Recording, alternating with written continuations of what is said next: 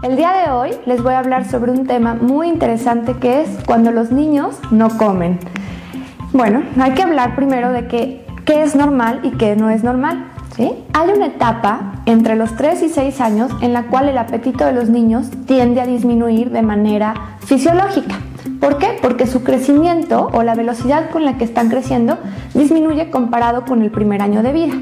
Entonces, esto se refleja en que el niño también disminuye su apetito. No hay que preocuparnos, pero sí hay que ocuparnos. ¿Qué es lo primero que tenemos que vigilar? Que su crecimiento esté adecuado a pesar de que el niño haya modificado su apetito.